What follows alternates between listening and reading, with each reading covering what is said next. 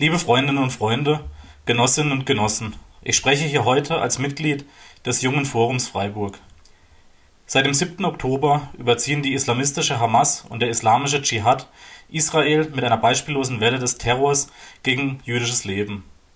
Sofern das Selbstverteidigungsrecht Israels demgegenüber nicht bloß eine hohle Phrase sein soll, dürfen wir jetzt nicht zurückschrecken angesichts der militärischen Konsequenz dieses Ausspruchs.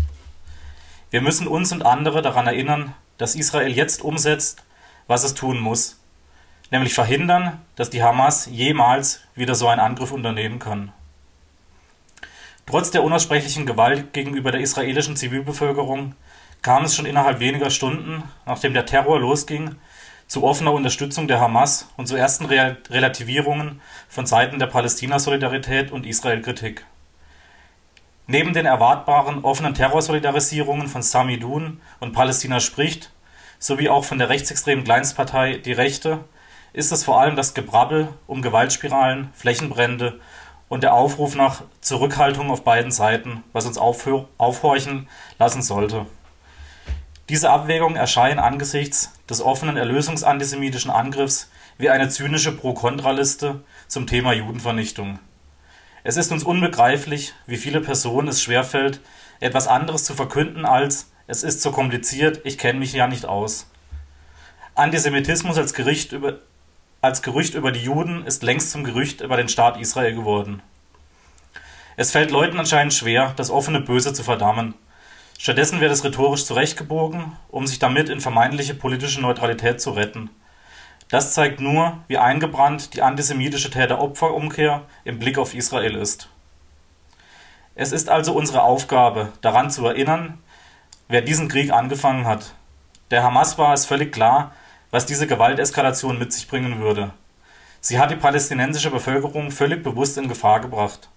Und sie bringt die Palästinenser weiter in Gefahr, wenn sie jetzt die unumgehbare Evakuierung aktiv behindert, durch Falschinformationen, aber auch die mehr oder weniger direkte Aufforderung an die Bevölkerung, als Märtyrer für das palästinensische Volk zu sterben. Die humanitäre Katastrophe, die jetzt im Gazastreifen tot, droht, ist nicht die Schuld Israels. Es gibt in, in Gaza keinen Strom, kein Wasser, keine Krankenhausbetten. Aber trotzdem können Raketen nach Israel gefeuert werden. Das ist bitte nicht als verzweifelter Widerstand zu verstehen, sondern als eliminatorischer Wahn. Wer jetzt von Gaza spricht, soll bitte auch von 2005 sprechen, als Israel sich auch gegen, ein, gegen den Willen eines Teils der eigenen Bevölkerung aus dem Gazastreifen zurückzog. Wer jetzt von Gaza spricht, soll benennen, dass das Höllenloch Gaza, wie es jetzt heißt, von der Hamas und nicht von Israel errichtet wurde, indem sie den Gazastreifen seit 2007 zu einem Stützpunkt des Terrors ausgebaut hat. Wer jetzt von Gaza spricht, soll auch von den arabischen Staaten sprechen, die sich weigern, palästinensische Flüchtlinge aufzunehmen. Aber darüber wird nicht gesprochen, und das Wohl der Palästinenser scheint auch nur dann von Interesse zu sein, wenn es um Israel geht.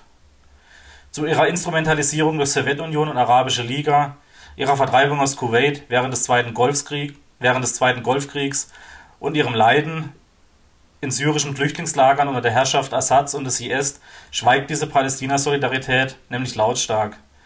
Die Palästinenser werden von ihren eigenen Solidaritätsbewegungen nicht befreit werden.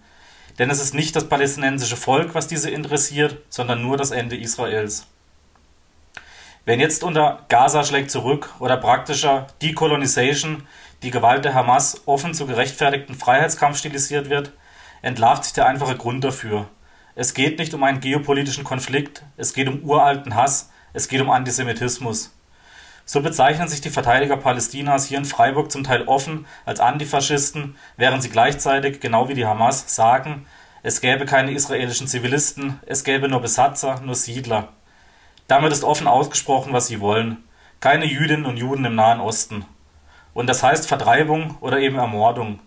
Und ich möchte, dass niemand der hier Anwesenden das nochmal vergisst, dass das gemeint ist, wenn diese Gruppen wieder Veranstaltungen auf städtischen Plätzen und vor allem hier auf dem Platz der alten Synagoge anmelden. Ich möchte jetzt noch ein paar Worte zu etwaiger Bündnispolitik sagen und richte mich jetzt besonders an diejenigen, die hier stehen, obwohl sie normalerweise mit auch hier Anwesenden keinen Fußbreit politische Gemeinsamkeit teilen. Kurz gesagt, ich richte mich an die Israels Solidarität von Antifa bis CDU.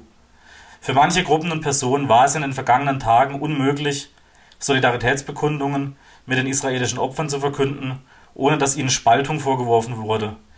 Denjenigen, die es nicht hinbekommen, das intentionale Ermorden von Jüdinnen und Juden zu verurteilen, ist zu entgegnen, ist zu entgegnen euer antirassistischer, feministischer oder antifaschistischer Kampf ist nichts wert, wenn ihr diese Unmenschlichkeit nicht entgegensteht.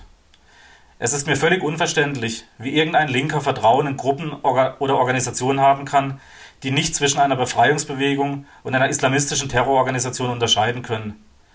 Das sind keine Antirassisten, keine Feministen und vor allem keine Antifaschisten. An alle, die das anders sehen. Ich will euer Hoch die internationale Solidarität nicht hören, nicht euer Jin, Jian, Azadi und erst recht nicht euer jährlich am 9. November rausgeblärtes Nie wieder. Und genauso will ich diese Symbolsprüche auch nicht mehr von parteipolitischer Seite hören, wenn es nicht endlich politische Konsequen Konsequenzen gibt. Das Aufstehen gegen Antisemitismus ist eine Sisyphusarbeit, aber sie ist absolut notwendig in einer Welt, die den, die den antisemitischen Vernichtungswahn systematisch hervorbringt. Und diese Arbeit wird und wurde von Seiten der Politik immer wieder unterlaufen. Die Ignoranz gegenüber dem antisemitischen Wahn unter den Feinden Israels hat nicht nur außenpolitisch einen solchen Gewaltausbruch mit sich Gewaltausbruch mit ermöglicht. Menschenverachtende Ideologie gedeiht nämlich nicht nur woanders, wie es all die Abschiebefreunde gerade betonen, sie wird auch hier hofiert, verfeinert, unterstützt und finanziert.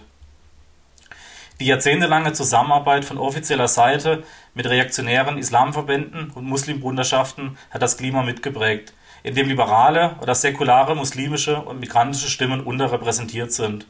Und auch von linker Seite werden diese weit, weiterhin häufig ausgeblendet, wenn sie nicht in ihren anti-westlichen Kulturkampf passen.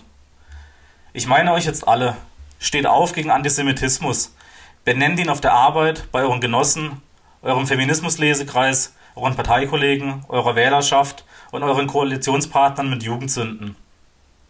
Allen hier Anwesenden mit parlamentarischem Mandat, stellt euch gegen Budgetkürzungen bei politischen Bildungsinitiativen, gegen Schließung von Gedenkstätten und vor allem endlich gegen weitere monatelange Rumdruckserei zu einem notwendigen harten Kurs gegenüber dem iranischen Mullah-Regime.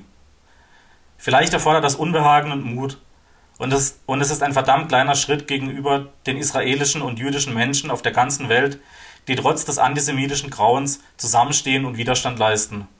Wir stehen an eurer Seite, an der Seite der Bewohner des jüdischen Staates, an der Seite ihres Vertrauens in die israelische Demokratie, die auch im Angesicht dieses unbeschreiblichen Schreckens nur stärker werden wird, und an der Seite ihres unwahrscheinlichen Glaubens in die Menschlichkeit im Angesicht von Barbarei und Terror.